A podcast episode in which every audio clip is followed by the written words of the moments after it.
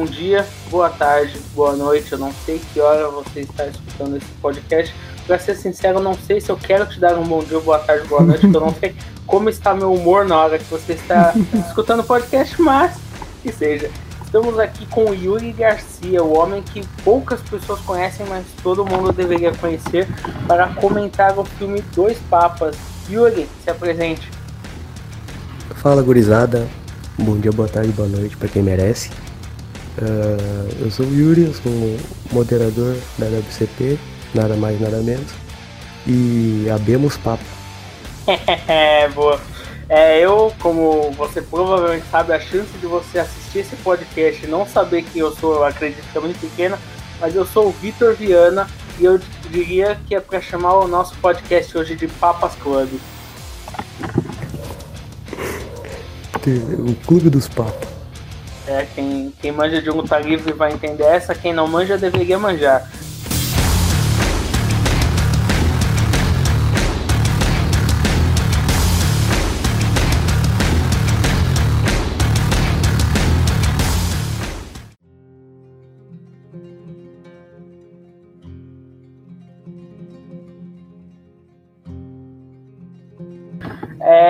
Yugi, você assistiu o filme, acho que mais recentemente do que eu, e queria saber sua opinião sobre o filme. Cara, faz exatamente uma semana que eu assisti o filme, pra ser sincero. E o filme me pegou de surpresa, porque eu tinha alguma expectativa, mas eu não tinha muita. E é um filme que, bom, para quem não sabe, né, o filme obviamente se trata sobre dois papas, né, que seria o Papa Bento XVI e o Papa Francisco, que é o Papa atual. E assim, o filme ele, tra ele traz diálogos fictícios, entre aspas, sobre os, com os dois papas conversando e trazendo as divergências de, de visões dos dois. E isso aí traz uma reflexão mais moral do que religiosa. Claro, tem a, a reflexão religiosa também, mas seria mais moral e trazendo a diferença de um papa mais conservador para um papa mais uh, atual, digamos assim. E o Papa Bento XVI ele é interpretado pelo Anthony Hopkins. Quem não conhece o Anthony Hopkins, pelo amor de Deus. E o Papa Francisco ele é interpretado pelo Jonathan Price, que para quem viu Game of Thrones ele é o Alto Pardal, aquele projeto de Papa de Game of Thrones, que é bem querido e bem simpático. E é isso. Eu não, eu não conheci o Anthony Hopkins antes de ver esse filme. Eu lembro que quando a gente fez a capa de filmes lá na WCP, sugeriram um filme do Anthony Hopkins. Eu perguntei quem era Anthony Hopkins e a galera ficou bolada comigo. Não, não. Eu, eu vou te perdoar dessa vez. Só dessa vez. Mas é porque Deus perdoa. Se você não perdoar, Deus perdoa. E se Deus não perdoar, o Papa perdoa, né? You don't like my shoes? Mas acho que tem essa questão, né, que você falou, porque muito da oposição deles nem é religiosa, é na modo de agir mesmo, né? Você tem um papa ali que é totalmente humilde, totalmente fora das tradições, enquanto você tem outro bem tradicional. E isso acaba influenciando na forma que eles veem a religião. Mas é algo mais de fora para dentro da igreja do que de dentro para a igreja para fora. Sim, sim, completamente. E tu vê que também tem um pouco de, do país de cada um, né? O, o Bento é alemão, né? que a Alemanha é, tem, tinha né? um pouco mais de conservadorismo e tudo mais. E o Papa Francisco, ele é um argentino que passou pela ditadura argentina. Então ele, tipo, a história dele faz sentido ele ser um cara mais, com um pensamento mais atual, de pensar em, em assumir as, as, pessoas diferentes que não tem problema com casamento gay, como aborto, que são coisas que são citadas no filme, sabe? É uma coisa muito interessante tu ver a, a distância dos, dos dois papas. Distância, não sei se essa palavra existe. Mas eu compreendi a ideia. Sim, o roteiro ele se preocupa em humanizar os dois papas, né? Ele não se preocupa em vilanizar o Bento apenas ele coloca toda aquela culpa no Francisco também, não tornando ele um mocinho ideal ou algo assim, que seria até contraproducente num filme católico, né? Não católico, mas sobre catolicismo, seria esquisito no mínimo. Sim. E eu, eu fui ver alguns vídeos de críticas pessoais ao filme. E tinha um vídeo assim que no título ele já dizia que o filme era ruim. E aí eu fui ver o vídeo, né, ver o que o cara tava falando para entender o outro lado, o lado de quem não gostou. E o cara dizia exatamente isso, sabe? Que eles queriam vilanizar o Bento, sendo que ele, o Bento não é bem um vilão da história, ele é só um cara que tinha um pensamento diferente e que a mídia da época tratava como um vilão, tratava como um cara ruim, um cara mau, o um cara mau da história. Eu acho que no mínimo é uma visão cabível, né? Ah, sim, ele, ele era um cara mais. Ele tinha um jeitão de vilão. Se tu olhar uma foto dele, tu vê, esse cara não parece gente boa. Mas, né? É, eu acho que faziam comparações dele com o senador de Star Wars, senador? O, o Sif lá, o. Palpatine. Isso, o Palpatine. Então, uh, a minha mãe, ela viu o filme antes de mim, né? E quando eu perguntei pra ela o que ela achou do filme, ela falou assim, ah, eu já não gostava do, do Bento XVI antes, e com esse filme eu passei a gostar menos ainda. E, isso, e depois que eu vi o filme, eu parei para pensar o, o quão chocante foi essa frase. Porque eu não tinha uma opinião certa sobre o Bento XVI, mas com o filme eu achei o cara mais humano, tá ligado? O cara mais. Tipo, não é todo mal entendeu? E a minha mãe teve uma visão contrária. É porque o filme todo é sobre a redenção dele, na verdade, né? Sim. Ele, ele assumiu o próprio erro, sabe? É uma coisa que são para poucos. Independente de você concordar quem errou ou não, ele se coloca nessa posição de saber, de acreditar quem errou e de procurar o melhor para a igreja, algo admirável no mínimo. Lógico. E, tipo, para esclarecer, né, uh, os diálogos do filme, eles não são 100% verídicos, né? Que o filme ele é mais uma ficção inspirada, né? Não é baseada, é inspirada em realidade. Porque não, aqueles votos no Vaticano, ninguém sabe se é assim mesmo, uh, ninguém sabe se o, os papas realmente se encontraram antes, é tudo meio uma criação da cabeça do Fernando Meirelles e e ele transmitiu pro filme com alguns fatos, sabe? Então, tipo, ninguém sabe o real motivo do Papa ter uh, desistido, né? Ter, como é que é a palavra? Renunciado, isso, ter renunciado o título de Papa, né? Mas essa ideia do Fernando de ter trazido um cara, ter trazido um cara que se arrepende dos atos que fez e assumindo que existe alguém melhor que ele pro cargo, traz uma ideia bem humana pro Papa, né? Mas as pessoas têm uma ideia, uma visão diferente do mesmo. Diria até mais adequada, né? Não necessariamente melhor, mas naquele momento mais adequada.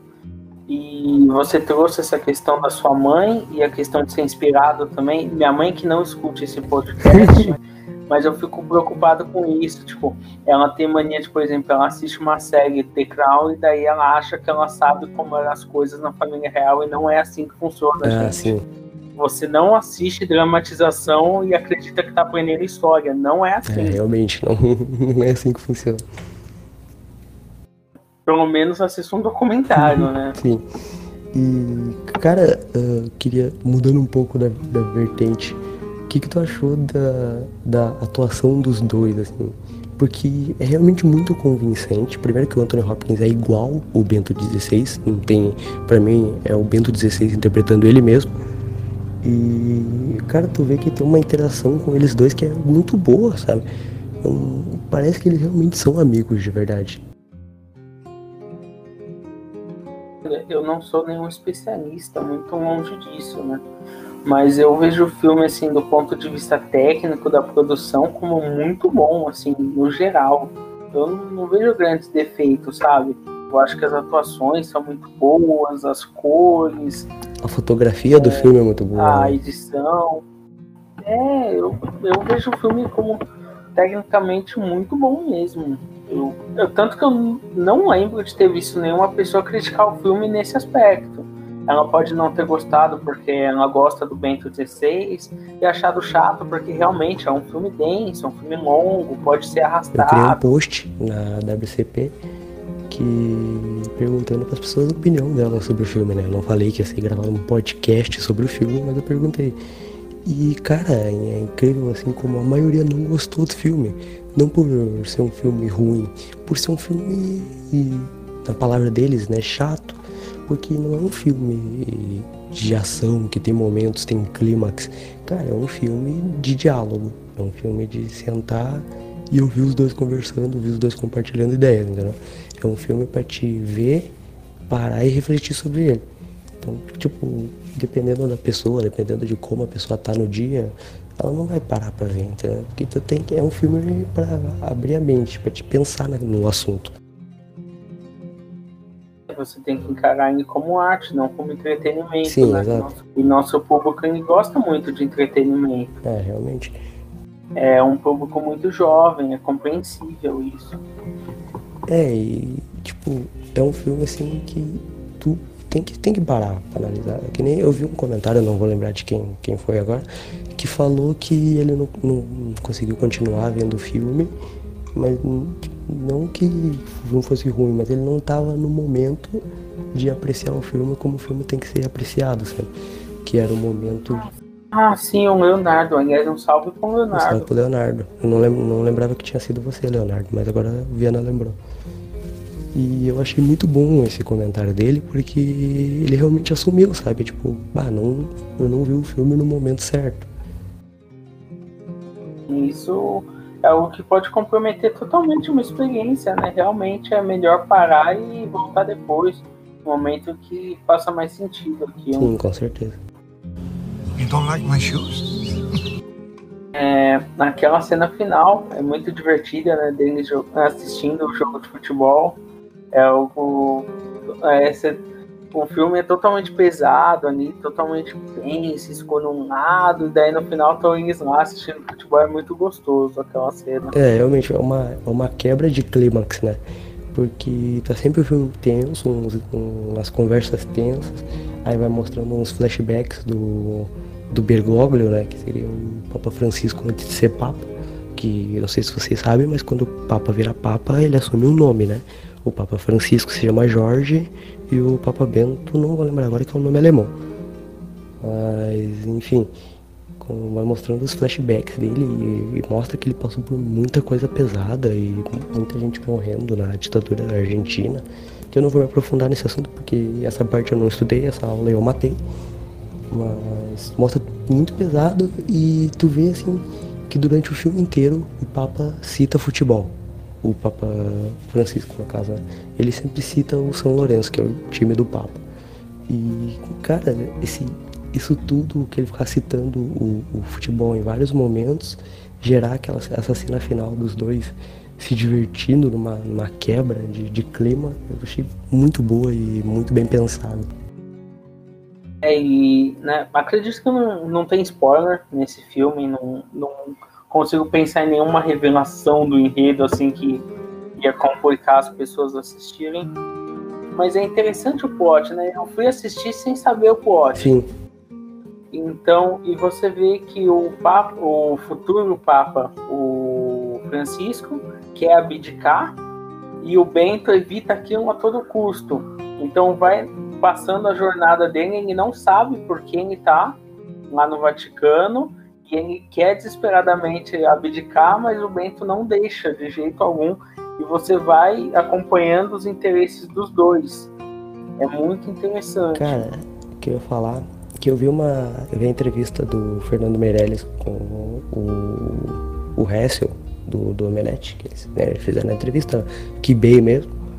E o Hessel pergunta assim da, da, da ligação do Fernando com a religião, né? porque é um filme que, querendo ou não, fala de religião, porque são dois papas, não tem como não falar sobre religião.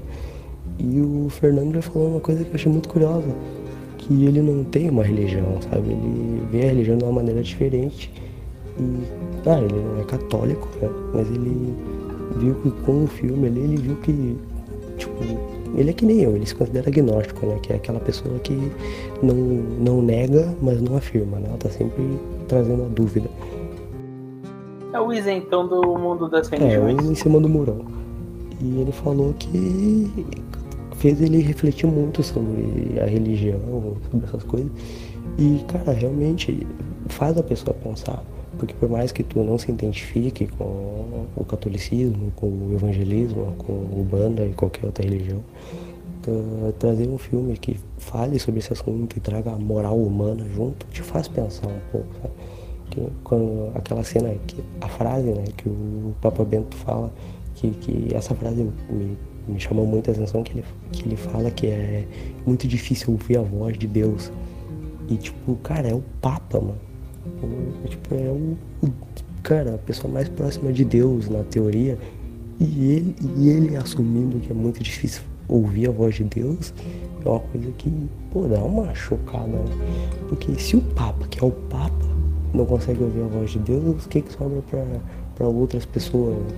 As pessoas que não acreditam, as pessoas que acreditam, mas acham que Deus não vai falar com elas, que é uma coisa que te faz pensar muito sobre isso. De fato, realmente. E, além disso, acrescenta-se né, que tem duas visões ali sobre o catolicismo e as duas são igualmente válidas. Então, como as pessoas tendem a encarar a religião como algo estático, é assim, pronto, quando elas encaram aquilo e veem que existem duas opções, elas é como a mente explodir, assim, né? E você citou o Omelete, eu queria falar que eu vi que o Borgo deletou as fotos com o Omelete Queria saber se tá tudo bem, a WCP tem vagas, tá bom, Borgo? Assim, Borgo, não sei quais, quais são teus planos pro futuro, mas se tu quiser fazer uma CCXP de wrestling, a gente tá aceitando.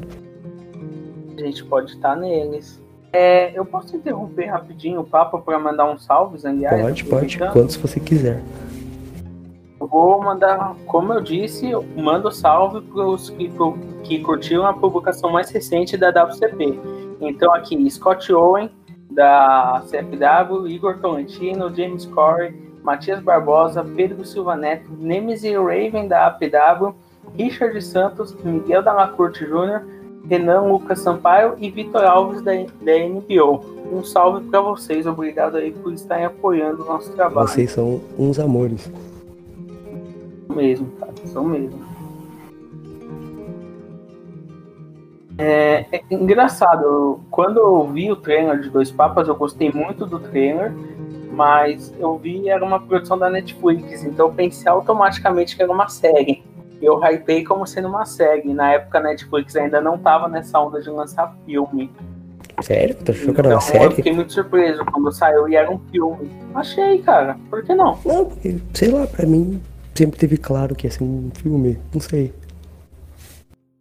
filme tem quase três horas de duração, podia ser uma série com episódios de 20 minutos. Parecia uma coisa bem mais descontraída no treino sim, que eu vi sim, também. Parecia mesmo. Acaba sendo muito mais pesado. A, a cena do, dos sapatos, né? Que o, o Papa Francisco pergunta, ah, meus sapatos te incomodam? Essa cena no trailer me trouxe a sensação, ah, vai ser um filme leve, vai ser um filme mais cômico. E Cara, essa cena é uma cena muito isolada, no meio de muita tensão e muita coisa.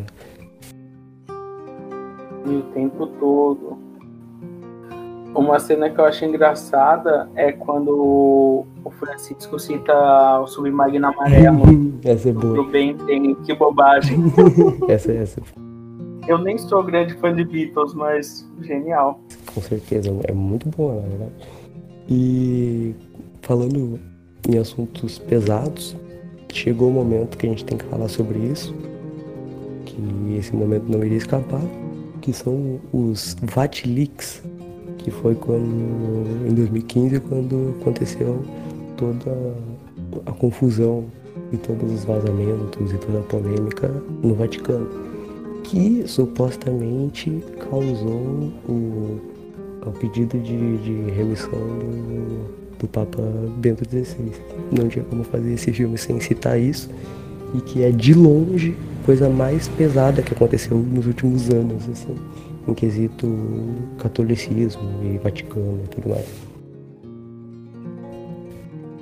É colocado até de uma forma diferente, né? Não sei, a visão que sempre passaram para mim é que a decisão do Bento renunciar tinha sido da igreja Ele tinha sido pressionado a renunciar, enquanto no filme eles contam uma outra narrativa em que ele decide renunciar, né? É algo muito dele, não tem pressão externa ali. Na verdade, quando você olha toda a instituição a igreja, parece que tudo gira em torno dele. Todas as decisões são dele. É estranho pensar isso. É, e eu acho muito curioso que é citado assim, ah, quando ele quer falar uma coisa difícil, ele fala em latim, que daí só metade entende e o resto não dá bola que ele fala. e, ele, e, ele, fala em latim que ele tá pedindo que ele não vai ser mais o Papa. E fica todo mundo, o que, que ele falou? O que, que ele falou? Cara, eu acho isso, esses detalhes muito bons. Isso mesmo. Eu fiz aula de latim, né? Pra quem não sabe, eu sou aluno de letras. E é um idioma muito difícil mesmo, porque você não usa ele para comunicação, para leitura, para nada. Então você aprende e é difícil você manter esse aprendizado, porque não tem como praticar. Então, realmente é muito difícil, assim, é muito fácil você não entender o que foi dito, você precisa abrir um livro, um dicionário, uma tabela de, de declinação. E, cara, nesse assunto de linguagens, eu acho muito, mas muito, muito bom mesmo. Uh, as diferenças de linguagens. Que, embora em alguns momentos até eu achei meio confuso, porque uma hora eles estavam falando em latim, uma hora eles estavam falando em italiano, uma hora eles estavam falando em espanhol, e uma hora eles estavam falando em inglês. E isso acontece tipo, muito frequente. Assim, em 10 minutos, os dois conversando, uma hora um fala uma frase em latim, o outro fala uma frase em italiano, e o outro fala uma frase em inglês. Cara, eu achei isso muito louco. Eu não tinha visto acontecendo isso em nenhum outro filme com uma, uma cadência de mudança tão alta. Sabe? Tipo, as coisas, os idiomas mudam assim, tu nem vê, tu vê pela legenda assim que tá mudando. E achei isso muito curioso, cara. Eu com uma mente de línguas estrangeiras, que né, adoro inglês e apaixonado pelo francês, cara, eu acho incrível essas mudanças assim, de linguagem e deixam os diálogos mais diferentes. E tu vê eles estão conversando em inglês, aí passa uma garçonete o Papa fala com ela em italiano, sabe? Eu achei, cara, muito louco esses detalhes, assim. São coisas assim que quando o diretor pensa, quando um roteirista pensa, assim, são detalhes que ah, não agregam nada, um valor história, né? não deixa a história mais emocionante, mas são detalhes assim que, que prendem mais atenção no filme, deixam o filme mais redondinho. Eu acredito que a intenção né, do diretor, muito bem sucedido, foi passar o tamanho daquela história, né? Não é uma história que é só para pessoas do idioma, o mundo inteiro estava acompanhando aquilo e por isso tem todas aquelas línguas e todas as culturas que aquelas línguas expressam. acredito que essa era a intenção e que ele foi muito feliz nisso. Foi um filme que gerou polêmica. Tá, já faz um tempinho que ele estreou e tudo mais, mas foi um filme que foi tratado como um filme normal. Um lançamento normal, não houve uma polêmica. Pelo menos eu não vi, né? Então, se houve, eu não vi, aí não sei. Mas eu não vi ter uma polêmica muito grande sobre, nossa, ser um filme sobre papas, nossa, isso é desrespeito, coisa Porque, né, não querendo julgar ninguém, mas existem certas religiões, religiões não, existem certos religiosos que são muito intolerantes para algumas coisas que eles não aceitam, que eles confundem opinião com religião e acham que é um absurdo. Queria mandar um beijo pro Robert também continuando no gancho que você passou, é, realmente, né, isso eu acho que na comunidade católica teve uma parte que não recebeu muito bem, no mesmo esquema daquele cara que você comentou, que são as pessoas que gostavam muito do Bento XVI, que não gostam do Papa Francisco, que acreditavam na filosofia do Bento XVI, e então ficaram incomodadas com o filme não retratá-lo de uma maneira talvez tão lisonjeira. É, é triste, né? Porque retrata de uma maneira humana, eles não retratam de uma maneira negativa. Um homem com seus defeitos, com suas qualidades, e é isso. Tanto que eu não, não saí do filme de forma alguma incomodado com o Papa Bento. Não, é. Eu realmente não. Cara, é exatamente isso que tu falou. Eu concordo 200%. São pessoas, pode ser um Papa, mas o Papa ainda é uma pessoa. Então, o Papa, o Papa Francisco, quando era Bergoglio, ele tinha seus desejos, ele queria se relacionar com pessoas, ele era, foi técnico de futebol, então, tipo, cara, ele é uma pessoa.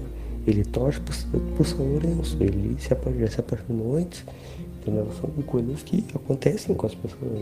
Não é porque ele é o Papa que ele é o intocável, entendeu? Ele é uma pessoa como qualquer outra. E, e é até engraçado, porque muitas das qualidades que são mostradas do Papa Francisco não são efetivamente qualidades, né? Tipo, ah, o cara come pizza, legal, eu também como pizza, tá ligado? Ninguém vai fazer um filme também por isso. É assim, tipo, quando você vai analisar um pouco mais friamente, são coisas que, no fim, só ajudam a galera do Twitter. Não estou falando mal do Papa Francisco, tá bom, gente? Eu estou falando do personagem do filme. Não tenho nada contra o Papa, muita coisa a favor, inclusive, mas isso não é assunto para esse podcast. You don't like my shoes?